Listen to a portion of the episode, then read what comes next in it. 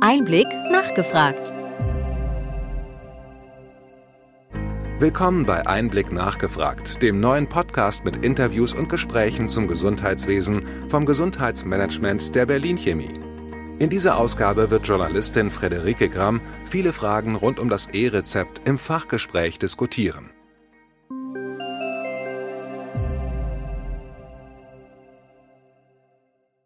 Herzlich willkommen zu einer Podcast-Folge zum Thema E-Rezept mit der Gematik.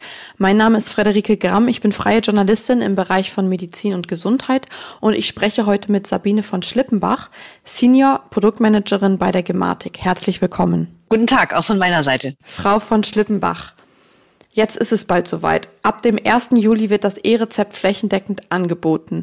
Wie ist denn der aktuelle Stand der Einführung? Ja, ab dem 1. Juli sind wir soweit. Wir in der Gematik sind in den letzten Schritten, um das E-Rezept und seine Einführung vorzubereiten, wie Sie schon vernommen haben. Wir werden zunächst starten in der Fokus, in der Testregion Berlin, wo wir zunächst ähm, mit einer Reihe von Ärztinnen und Ärzten und Apotheken das E-Rezept ähm, testen, auf seine Praktikabilität hintesten und wir werden es dann Stück für Stück weiter ausrollen. Mhm. Welche Voraussetzungen müssen die Ärztinnen und Ärzte schaffen, damit sie für das E-Rezept und die Verordnung vorbereitet sind? Naja, zunächst mal muss man natürlich ähm, an die Telematikinfrastruktur als Apotheke, als Arztpraxis angeschlossen sein. Das ist die allererste und allerwichtigste Voraussetzung, um am E-Rezept teilzunehmen. Darüber hinaus benötigt es ein Update des Praxisverwaltungssystems beziehungsweise des, des Warenwirtschaftssystems in der Apotheke, um ähm, am E-Rezept teilnehmen zu können. Und dann ist natürlich jetzt ab 1. Juli für die Testphase zunächst ist es ähm, eine Apotheke, die entweder in Berlin, Brandenburg oder auch eine Arztpraxis, die in Berlin, Brandenburg äh, ansässig ist oder ein Patient, der in Berlin, Brandenburg ansässig ist. Das sind die Voraussetzungen Voraussetzungen, damit man am E-Rezept teilnehmen kann. Ab 1. Oktober werden wir das E-Rezept dann Stück für Stück weiter bundesweit auch ausrollen, sodass dann bundesweit auch alle Arztpraxen und alle Apotheken daran teilnehmen können. Mhm. Und mit welchen Schritten werden aktuell die Ärztinnen und Ärzte in diesem Jahr konfrontiert? Mit welchen Schritten? Es geht zunächst einmal, in der allerersten Stufe des E-Rezeptes geht es um äh, die Verschreibung von apothekenpflichtigen Arzneimitteln, die wir jetzt umsetzen werden. So dass in diesem Jahr wir jetzt erstmal in der Testphase und dann in der Einführungsphase in allen Arztpraxen apothekenpflichtige Arzneimittel per E-Rezept verschreiben. Das wird dann ab dem 1. Januar 2022 auch Pflicht sein. Ab dann werden diese ähm, apothekenpflichtige Arzneimittel nur mehr über das E-Rezept verschrieben. Und wir als Gematik sind vom Gesetzgeber darüber hinaus aber auch beauftragt, zukünftig weitere Rezepttypen auf das E-Rezept umzustellen. Also das sind zum Beispiel, es werden dann in der nächsten Folge Betäubungsmittelrezepte folgen, T-Rezepte, es wird aber dann auch um häusliche Krankenpflege, bis dann ganz am Ende im Jahr 20, 2026 werden dann auch Heil- und Hilfsmittel an das E-Rezept angeschlossen sein. Wenn wir jetzt mal über die Telematikinfrastruktur sprechen, und wie die alle miteinander verbunden sind. Kann eine Ärztin aktuell dann auch sehen, welche Arzneimittel von den KollegInnen dem Patienten verschrieben wurden? Das ist nicht, ähm, das kann eine Ärztin, ein Arzt grundsätzlich ja, aber das ist nicht tatsächlich im, im Rahmen der Fachanwendung E-Rezept, sondern im, im Rahmen des E-Rezepts verschreibt eine Arzt, eine Ärztin, ein Arzt ein E-Rezept und der Patient, die Patientin übergibt es anschließend an die Apotheke. Aber damit man tatsächlich auch im Rahmen von Arzneimitteltherapie Sicherheit zum Beispiel ist es ja sehr wichtig, dass ein Arzt, eine Ärztin auch weiß, welche welche Medikamente gegebenenfalls auch ein Kollege verschrieben hat. Dafür haben wir als Gematik die Fachanwendung elektronischer Medikationsplan. Und über diese Anwendungen können Ärztinnen und Ärzte, aber auch Apothekerinnen und Apotheker sehen, welche Medikamente insgesamt ein Patient einnimmt und auch warum, welche, ähm, welche Diagnosen dahinter stehen und auch ob er Unverträglichkeiten und Allergien zum Beispiel hat. Mhm. Der elektronische Medikationsplan, wenn ich das richtig in Erinnerung habe, wird dann auch in die EPA integriert. Der elektronische Medikationsplan ist ja eine Anwendung, die wir seit letzten Jahres, seit Mitte letzten, letzten Jahres ähm, anbieten. Der wird auf der elektronischen Gesundheitskarte des Patienten, der Patientin gespeichert. Und es ist aber auch möglich, da haben Sie recht, genau eine Kopie des elektronischen Medikationsplans in der EPA abzulegen. Grund ist vor allen Dingen, dass Patientinnen und Patienten darüber auch die Möglichkeit haben, selbst sich den Plan anzusehen. Und da sind ja auch wichtige Informationen drin enthalten zur Einnahme eines Medikaments. Das können Patientinnen und Patienten über die EPA einsehen alle Leistungserbringer, also Ärztinnen, Ärzte, Apotheker, Apothekerinnen, für die ist vor allen Dingen das, was auf der elektronischen Gesundheitskarte steht, maßgebend und dort wird auch laufend der elektronische Medikationsplan aktualisiert. Mhm. Und wird das E-Rezept dann auch in die EPA, also elektronische Patientenakte, integriert? Ja, das sieht der Gesetzgeber auch vor. Es soll in Zukunft auch eine Arzneimittelhistorie geben, über die für alle Patientinnen und Patienten alle bisher verschriebenen Medikamente mitsamt der Medikamente, die tatsächlich auch abgegeben worden sind, in der EPA abgebildet werden. Weil man kennt es ja, es gibt Rabattverträge. Daraufhin wird nicht das Medikament, das Fertigarzneimittel, das mir der Arzt ursprünglich verschrieben hatte, tatsächlich auch in der Apotheke abgegeben, sondern es in der Arzneimittelhistorie Historie in Zukunft, sofern Patienten dies wünschen und die EPA verwenden, alle bisher verschriebenen und abgegebenen Medikamente auch gespeichert sind. Mhm, okay, alles klar. Und ähm, ist es eigentlich möglich, dass ein Arzt oder eine Ärztin das E-Rezept noch nachträglich korrigiert? Das ist ja etwas, was heute sehr häufig stattfindet. Es passieren immer Fehler und ähm, an einem Rezept muss gegebenenfalls nochmal etwas geändert werden. In der Apotheke stellt man fest, ähm, dass, äh, dass ähm, etwas ähm, nicht richtig aufgeschrieben war. Ja, das ist in Zukunft möglich, wobei es ein bisschen anders möglich ist in Zukunft, als es heute bisher ist. Heute ist es ja so, dass vielfach ähm, dass, ähm, der, der Apotheker dann nochmal in der Arztpraxis nachfragt und ähm, dann das, das Arzt das, das Rezept neu ausgestellt werden muss. In Zukunft ist es so, es gibt bestimmte ähm, Felder, die auch heute schon der Apotheker heilen kann. Auch das kann er in Zukunft. Der Apotheker wird dann nicht mehr auf dem Rezept etwas durchstreichen und ergänzen, sondern er hat in Zukunft, ähm, wir nennen das immer den Abgabedatensatz, da kann er dann nochmal genau dokumentieren, was er geändert hat und er signiert das und dann ist das ähm, festgehalten und wird, ähm, er kann das Medikament weiterhin abgeben. Gibt es etwas, was der Apotheker nicht heilen kann, wo also tatsächlich der Arzt nochmal etwas am Rezept korrigieren muss, dann wird in Zukunft ist es möglich, dass entweder der Arzt oder der Apotheker ein E-Rezept im Fachdienst löschen und dieses Rezept neu ausstellen und ähm, es dann auf Basis der neuen Verordnung abgegeben werden kann. Mhm, okay. Und wir ähm, freuen uns ja alle aufs E-Rezept, dass es äh, in Sachen Digitalisierung im Gesundheitswesen weiterhin vorangeht. Aber wie ist es mit Menschen, die noch nicht so den Zugang zur Digitalisierung haben? Wird es das äh, normale, normale in Anführungszeichen Rezept noch geben?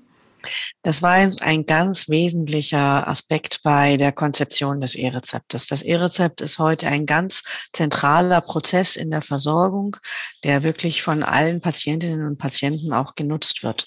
Wir haben deswegen, bevor wir auch angefangen haben, insbesondere auch unsere App zu bauen, haben wir intensiv auch Befragungen durchgeführt mit Nutzern. Und ähm, wir wissen, dass ähm, also zentral für von uns, von Gematik, von unserem Angebot ist ja die E-Rezept-App, mithilfe derer Patienten Patienten in Zukunft ein E-Rezept an die Apotheke überbringen können. Aber natürlich wissen wir, dass nicht jeder Patient, nicht jede Patientin eine App nutzen will und kann.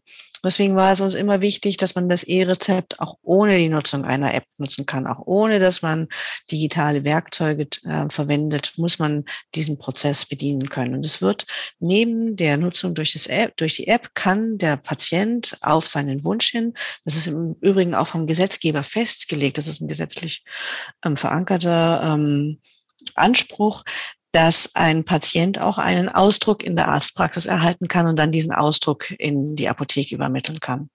Im Unterschied zu heute ist dieser Ausdruck aber ähm, keine, kein Dokument mehr, kein, keine Urkunde mehr, die vom Arzt unterschrieben ist, sondern er dient tatsächlich nur noch dazu, dem Apotheker die Informationen zu geben, damit der Apotheker dann Zugriff auf die digitalen Informationen des Rezepts hat und ein Rezept abgeben kann.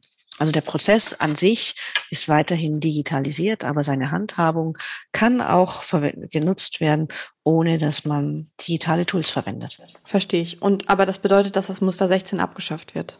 Das Muster 16 wird grundsätzlich abgeschafft für apothekenpflichtige Arzneimittel. Das ist richtig. Und zwar ab dem 01.01.2022, genau. Okay, alles klar. Und wie sieht der Verortungsprozess bei Haus- und Heimbesuchen aus? Oder wenn dann sogar mal die TI ausfällt, wie läuft das dann?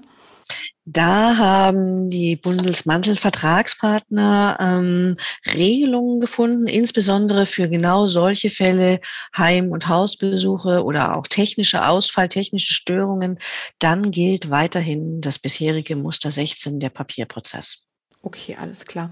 Jetzt habe ich ähm, noch eine Frage zum Thema Signieren. Wie sieht denn der Prozess für das Signieren der E-Rezepte aus und wie groß ist der Aufwand für das Signieren der E-Rezepte? Ähm, das ist ein ganz zentraler Punkt in unserer Konzeption. Wir stellen sicher, dass ein E-Rezept qualifiziert elektronisch signiert ist. Das heißt, dass es von einem Arzt tatsächlich unterschrieben ist und dass ein E-Rezept auch nur einmal ausgestellt bzw. eingelöst werden kann. Ähm, die qualifizierte elektronische Signatur erfolgt initial beim Arzt des E-Rezeptes und der Arzt benötigt dafür einen Heilberufsausweis. Mit diesem Heilberufsausweis kann er Rezepte signieren. Damit sichergestellt ist, dass es tatsächlich auch der Arzt ist, der ähm, Rezepte qualifiziert elektronisch signiert, haben wir natürlich auch gewisse Mechanismen vorgesehen. Zum Beispiel, dass eine PIN eingegeben werden muss oder andere Sicherungsmechanismen. Und wir haben dafür außerdem, um die Prozesse in den Arztpraxen möglichst komfortabel, aber gleichzeitig auch sicher zu gestalten, vorgesehen, dass es so etwas wie eine Komfortsignatur, nennen wir das, geben wird. Ähm, mit Hilfe derer Ärzte und Ärztinnen bis zu 250 ähm, Signaturen im Laufe eines Tages durchführen können, ohne jeweils erneut eine PIN einzugeben, so dass wir davon ausgehen, ein möglichst hoher ähm, Komfort bei gleichzeitig hoher Sicherheit, damit ähm, Rezepte qualifiziert elektronisch signiert werden können. Mhm. Aber das heißt, dass das Signieren nicht an Praxisangestellte weitergegeben werden kann? Nein, es ist auch heute schon so, dass ein Rezept auch nur von der Ärztin, vom Arzt unterschrieben werden kann. Und genau so muss auch in Zukunft der Arzt, die Ärztin die qualifizierte elektronische Signatur an das Rezept anbringen. Okay, vielen Dank. Ähm, lassen, lassen Sie uns vom Themenblock Ärztinnen zum Themenblock äh, Apotheke kommen. Können Sie mir einmal kurz den Prozess in der Apotheke skizzieren? In der Apotheke läuft es in Zukunft so ab. Wir haben verschiedene Optionen, wie ein E-Rezept in die Apotheke kommt. Ich fange mal an mit ähm, dem sozusagen analogen Prozess und schildere Ihnen den, bevor wir dann anschließend zum digitalen Prozess weitergehen. Der, ich nenne das jetzt analoge Prozess sozusagen, obwohl es eigentlich gar kein analoger Prozess mehr ist, ähm, sieht so aus, dass ein Patient vielleicht äh, oder ein Kunde in der Apotheke direkt in die Apotheke kommt, in die Vorortapotheke. Er kann dann mit, wir haben da verschiedene Szenarien. Das eine ist, er ist vielleicht digital affin, das heißt, er hat sein Smartphone dabei und zeigt auf dem Smartphone einen 2D-Code diesen 2D-Code kann, in, kann, der kann in der Apotheke eingelesen werden mit dem Scanner, die für SecuFarm ja schon angeschafft sind. Und darauf, damit können dann alle Inhalte aus dem Fachdienst E-Rezept direkt in das Warenwirtschaftssystem eingelesen und abgerufen werden, sodass das Rezept digital vorliegt. Das andere Szenario ist, dass ein Patient, eine Patientin oder Kundin nicht digital affin ist. Er kommt vielleicht mit dem Stück Papier, das ich vorhin schon beschrieben hatte, ähm, in die Apotheke. Ähm, auch auf diesem Papier sind 2D-Codes abgebildet. Auch diese können in der Apotheke eingescannt werden und dann ist es wieder genauso, wie ich gerade schon gesagt hatte. Das, das Rezept kommt direkt ins Warenwirtschaftssystem und liegt direkt digital vollständig mit allen Informationen vor. Es muss nicht mehr abgetippt werden, es muss nicht mehr gesucht werden. Alle Informationen sind direkt in der Apotheke da. Alles weitere, alle weiteren Schritte laufen dann in der Apotheke, so wie heute im Übrigen auch. Ähm, es wird auf Rabattverträge geprüft, ähm, das Medikament wird abgegeben. Da, da, das unterscheidet sich nicht und das wird auch seitens ähm, des E-Rezepts Konzeptes ähm, nicht mehr abgebildet und nicht mehr beeinflusst. Darf ich noch kurz der andere Weg, wie ein E-Rezept in die Apotheke natürlich kommen kann? Ich hatte gerade eher die Vorort-Apotheke ähm, ich, oder beschrieben. Ich komme als Patientin, als Kundin in die Apotheke. Ich könnte aber auch ähm, von jetzt, von meinem Arbeitsplatz aus, mein E-Rezept an eine Apotheke schicken in der Nähe meines Wohnortes. Und heute Abend, wenn ich auf dem Weg nach Hause bin, möchte ich noch kurz in der Apotheke vorbeigehen und mir mein Medikament abholen. Da kommt natürlich insbesondere die E-Rezept App ins Spiel, weil ich mit Hilfe meiner E-Rezept-App wieder diesen 2D-Token an die Apotheke meiner Wahl schicken kann um mir das Rezept abzuholen. Genauso gut könnte ich auch in der, einer Versandapotheke nach einem ähm, nach der Belieferung ein, durch ein Medikament fragen oder mir das Medikament per Botendienst nach Hause schicken lassen. Wie ist denn der Ablauf bei Wiederholungsrezepten? Läuft es da anders? Bei Wiederholungsrezepten geht es ja vor allem darum, dass ein Arzt, eine Ärztin mir ein neues Rezept ausstellt. Dafür ist es zunächst mal ähm, es gibt ja auch heute schon die Praxis, dass man vielfach in der Arztpraxis anruft und sagt, man benötigt ein neues Rezept und daraufhin muss man dann in die Arztpraxis kommen und sich das Rezept abholen, weil es ja unterschrieben werden muss und es tatsächlich ein Papierausdruck ist. Das ist grundsätzlich, ähm, ist das in Zukunft natürlich vereinfacht möglich. Ich rufe in einer Arztpraxis an und das Rezept kann ausgestellt werden und sofern ich eine App die App benutze, kann ich es mir auch direkt anschließend auf mein Handy runterladen, das Rezept und eine Apotheke an eine Apotheke überbringen. Wichtig dabei ist aber, dass ähm, Patientinnen und Patienten in der Arztpraxis ja einmal im Quartal auch ihre elektronische Gesundheitskarte vorzeigen um nachzuweisen, dass sie auch versichert sind. Das wird in Zukunft nicht entfallen. Das wird auch in Zukunft weiterhin notwendig sein. Wir sind dabei in Folgestufen auch dabei.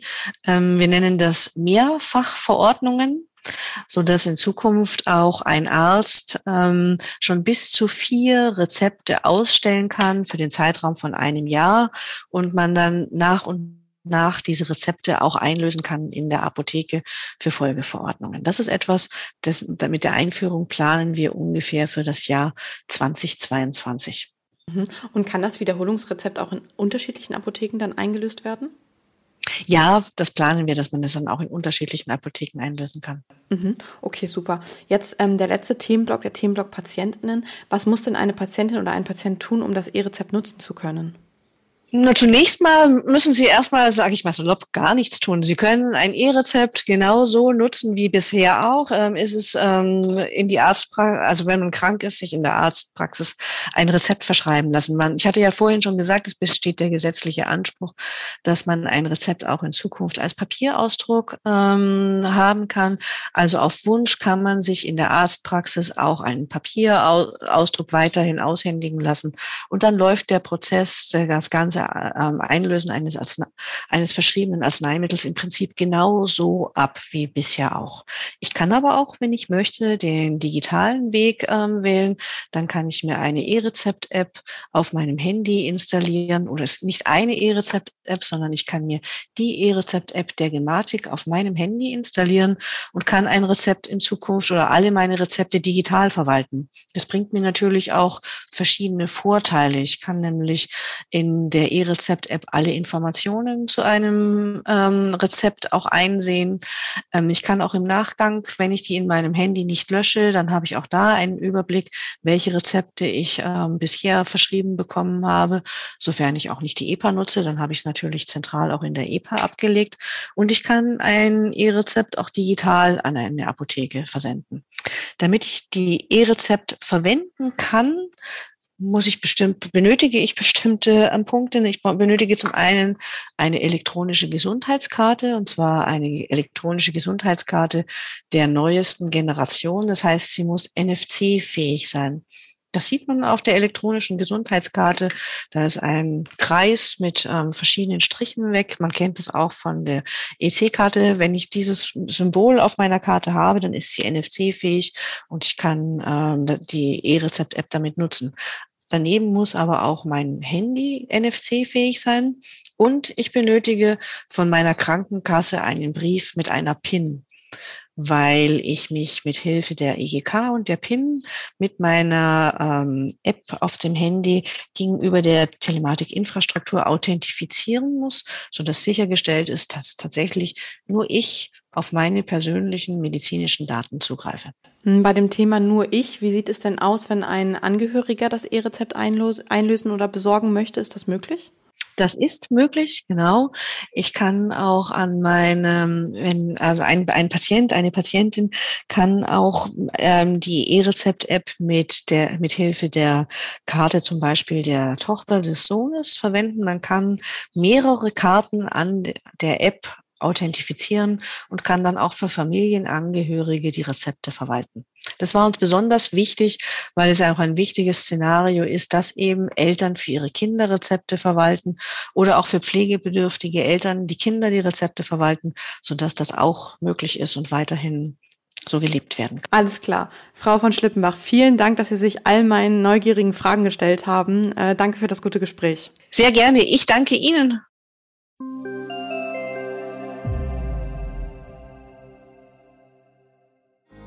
Wir hoffen, dass Ihnen die erste Ausgabe von Einblick nachgefragt gefallen hat. In der kommenden Woche hören Sie uns wieder mit dem Einblick-Podcast vom Gesundheitsmanagement der Berlin Chemie. Bitte schicken Sie uns gerne Anregungen und Fragen an gesundheitsmanagement at berlin-chemie.de. Wir empfehlen Ihnen für den schnellen Überblick der Trends im Gesundheitswesen unseren wöchentlichen Einblick-Podcast sowie unseren Einblick-Newsletter. Alles im Netz unter einblick-newsletter.de.